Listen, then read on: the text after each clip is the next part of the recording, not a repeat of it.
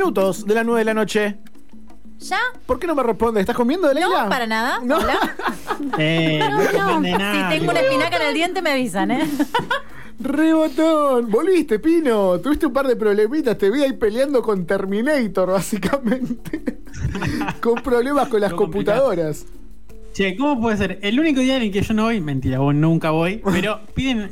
¿De cuándo empezaron a pedir comida? Eh, la, la semana pasada dijimos esto, así no va a llegar. No, a que la semana pasada vino. Desde que vos no estás. Claro. Ay, boludo, no pedimos la comida. Ah, claro, porque eso, nos faltaba. no- Nos faltó programarlo. Pero ahora sí está sucediendo para, para organizarnos. Te vamos a mandar algo con algún. Lo espero. algún. O guardame, decile a Fede que me guarde una. Ni en pedo. Una de carne. Una de la carne. cortada guardamos a la intemperie, No hay total, hace frío que aguanta. No Conservamos en la terraza, tal cual. no hay chances que eso suceda. Che, eh, decirles a todos que la, la nota que estuvimos recién, la charla que tuvimos recién con Fernando Martín Peña, las columnas que escuchan a lo largo de todo este programa y las lecturas también que, van a- que suenan aquí en Yo el no sé si existe lo que estamos haciendo en Spotify, ¿eh? ¿Cómo no sabes que existe? No, si existe esto Ah, de algo parecido. lecturas de. Sí. Yo tampoco. poemas. Yo creo que somos unos visionarios y- Totalmente. Y, no nos estamos dando cuenta. ¿Sabes que y se sí? mueve, ¿eh? Se mueve. Pe- pe- pica, eh, digamos, se escucha y además también en nuestro perfil de Instagram. Ahí subimos en el Instagram TV también las lecturas. eh, así, no sé, estás aburrido, estás en otra y te pones a. te- pero te gusta la literatura. Bueno, entras a Instagram a las historias de un confuso episodio, confuso episodio FM. eh, y ahí escuchar todas las lecturas que suenan acá en el aire de FM La Patriada. Tanto en Instagram, tanto en Spotify. Ahí compartimos todo. Pero pasando dos minutos de las nueve y media, este espacio es para escribir para siempre. Escribir para siempre, acá estamos. Y bueno, habíamos arrancado la otra vez con crónicas y vamos a seguir Sí. con un poquito con, con la misma idea. Una crónica que, bueno, que, que me ha tocado entrevistar y también leer a, a su autora, que tiene que ver con un conflicto que nos está atravesando hace Sí. muchos años, pero que hace poquito también justamente hubo un nuevo ataque. Hablamos del conflicto, el conflicto árabe-israelí. Palestina y, y- y Israel, digamos, eh, que también tiene todo un trasfondo de un montón de creencias también de, de distintas religiones, culturas, ¿no? Es una instancia muy, muy compleja. Y me pareció interesante traer eh, la crónica que se llama Sí. Volverse Palestina de eh, Lina Meruane. Lina Meruane es una gran escritora chilena que vive y, y generalmente vivió casi toda su vida en Estados Unidos, es docente allá. Eh, es escritora, periodista, pero escribió muchísimas novelas con muchísimos premios. Tuvo un premio eh, Sor Juana Inés de la Cruz, digo, es una gran reconocida escritora eh, latinoamericana, ¿no? Eh, pero ella es descendiente de palestinos. Ahí va. Mm. Que es muy, es muy lindo, en la entrevista ella decía que ella se considera chilecina. Ah, ¿No?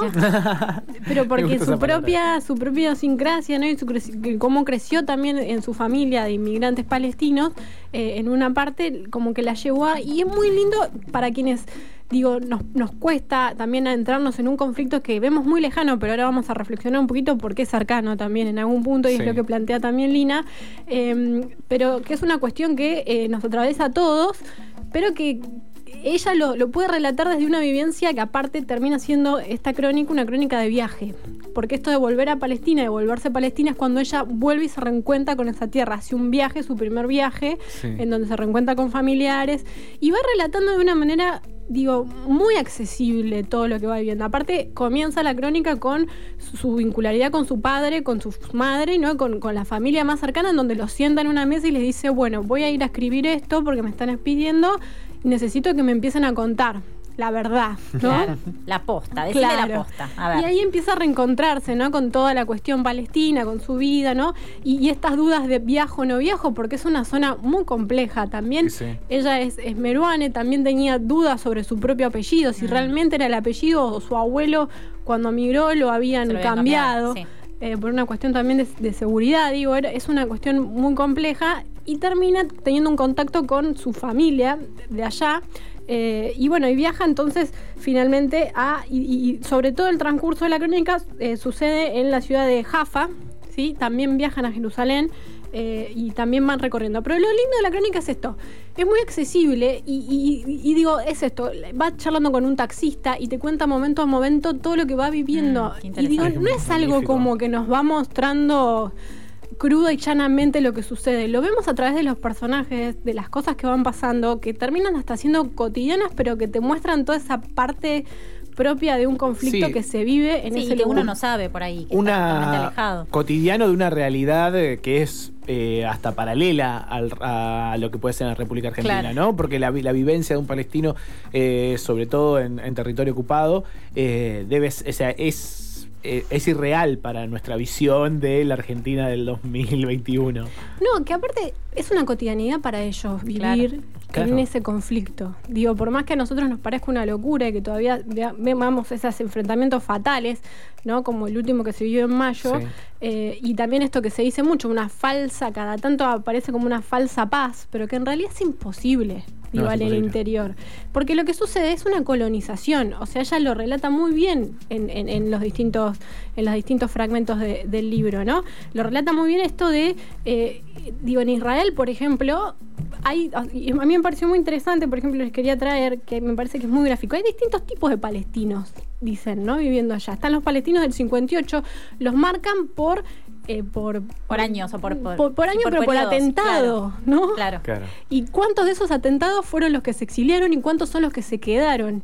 Y ahí está la diferencia, ¿no? Entre los que se van y los que se quedan. Y lo que, los que se quedan, ¿en qué condiciones se quedan? Claro. Se quedan en condiciones de opresión total O se quedan como los rebeldes y se van hacia la frontera o se, se- digo, terminan e- encontrándose en esas pequeñas ciudades donde terminan siendo pequeñas ciudades de Palestina, pero que en realidad están siendo atacadas constantemente. Claro. Entonces digo, y que no tienen acceso a las fronteras Sí. también. Y que tampoco es, y, y que no solo es eh, de ataque, de ataque físico, sino también del día a día, los checkpoints, el pedir permiso, eh, la movilidad, está, está reducido tu- tus derechos humanos a- en un montón de aspectos. No, y que los propios palestinos que se quedan aceptan la dominación en algún punto para poder quedarse.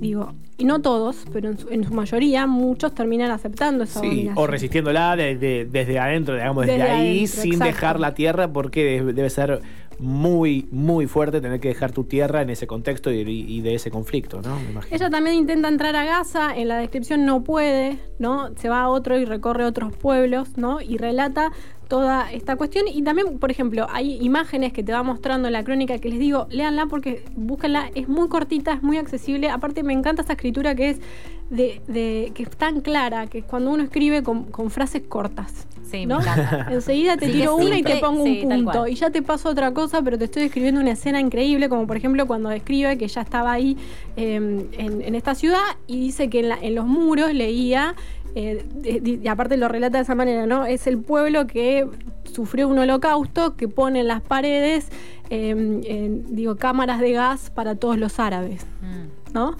Digo, esos pequeños Sí. Detalles de una crónica de viaje nos permite Lina Meroni. Y vamos a escucharla porque tuvimos la suerte de, entrevistarla en una maestría que yo participo y también de verla y contarnos toda esta historia. Y vamos a, ver el planteo que ella hace y por qué hace este libro, que tiene que ver con que esta colonización no existe solo en Palestina y, entre Palestina e Israelí, sino que es una colonización que está presente en todo el mundo. Pero lo que quiero decir con esto es que ninguna situación que ocurre en alguna parte del mundo no está ocurriendo al mismo tiempo en otra. Porque hay una, especie de... O sea, así como nosotros nos comunicamos por Facebook y tenemos amigos en muchas partes, pues que también eh, los, los cuerpos militares y los cuerpos policiales reciben entrenamiento, conexión, armas, eh, modos de operar, eh, que no están, digamos, construidos localmente, sino que son tendencias. Entonces ahí yo pienso esa relación, ¿no? Y pienso esa relación palestina. Entonces pensar en Palestina también es pensar en lo que está ocurriendo en nuestras otras sociedades, con sus especificidades locales, ¿no?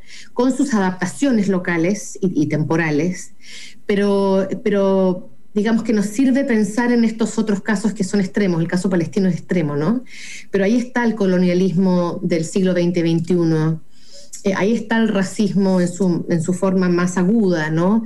Ahí está, digamos, la negación del otro, la conversión del otro en terrorista, la provocación del otro hasta convertirlo en alguien que se revela, en fin, modos de opresión que pensábamos que se habían acabado con el caso sudafricano y que siguen muy instalados ahora mismo eh, en la zona de Israel y digamos con, con extensiones hacia el resto del mundo. Acusarlo al otro de algo hasta que se convierta en eso.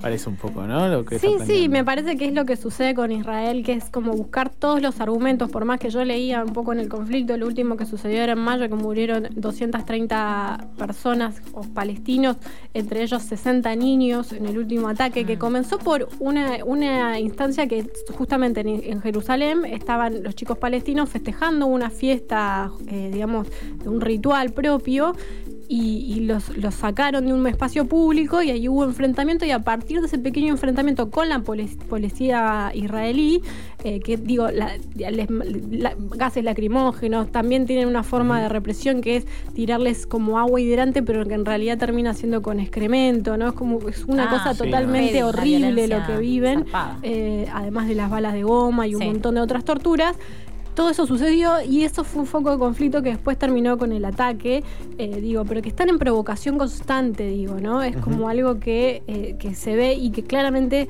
Lina también lo marca mucho en su libro, justo que, estamos mencionando esto, les menciono una de las conversaciones al final que tiene con, con un taxista, casi al irse ¿no? de, de, su viaje, dice que el taxista con el cual ella tiene un enfrentamiento, porque se nota que que es totalmente mm, judío israelí, ¿no? En esa instancia, y ella claramente ya se pone en otra postura, como palestina. El taxista le dice, no nos gustan los árabes, dice, y los árabes no les gustan los judíos, no les gustarán, contestó sintiéndome por unos minutos más agria, pero aunque no les gustasen, no les queda otra que convivir, convivir o se terminan matando los unos a los otros que en realidad esto también es una visión un poco sesgada. Israel tiene muchísimo poder y está haciendo todo lo posible en términos militares por exterminar a una comunidad y eso es lo que sucede, ¿no?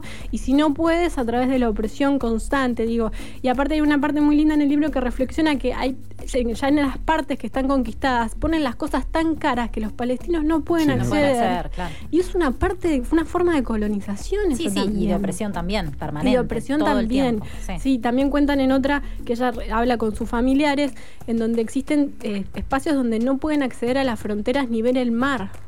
Digo, no tienen accesos a, otro tipo de, pueblos y fronteras. Entonces, me parece un gran libro para quienes todavía no están muy cercanos a este conflicto, para entrarse y entender en carne propia, porque digo, muy sencillamente ella describe un conflicto que es tremendo y como dice, también se extiende a lo largo del mundo, digo, porque en esto del exilio, la comunidad palestina es la comunidad, y lo dice el libro, es la comunidad más exiliada del mundo, digo, se están yendo constantemente y en esto de volver y no volver y la vuelta es re importante también para los palestinos, digo, como que a los que se fueron los perdieron, dejaron de ser palestinos, ¿no? Entonces es como esto, siempre volver es como algo muy importante. Y antes de irnos, quería compartirles un poquito una reflexión que ella hace sobre las letras, sobre el periodismo y la importancia también de escribir este tipo de, experiencias testimoniales, ¿no? Que digo, en ella le parte desde su propia vida, por eso está escrito de una manera muy, muy linda, pero digo, es importante también siempre tener como esta mirada periodística de investigación y, digo, hacerlo con total responsabilidad cuando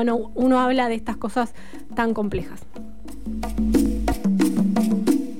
debería decir esto porque no vaya a ser que alguien salga malherido en un, en un escrito o en una situación y, yo me haga responsable de lo que estoy diciendo, pero, pero sí me parece que, que hay, cuando uno va a mirar algo hay que, hay que abrir bien los ojos, ¿no? Hay que estar en los lugares, eh, hay que llegar a esas citas, ¿no? Hay que, hay que hacer las preguntas incómodas eh, y a lo mejor recibir respuestas aún más incómodas.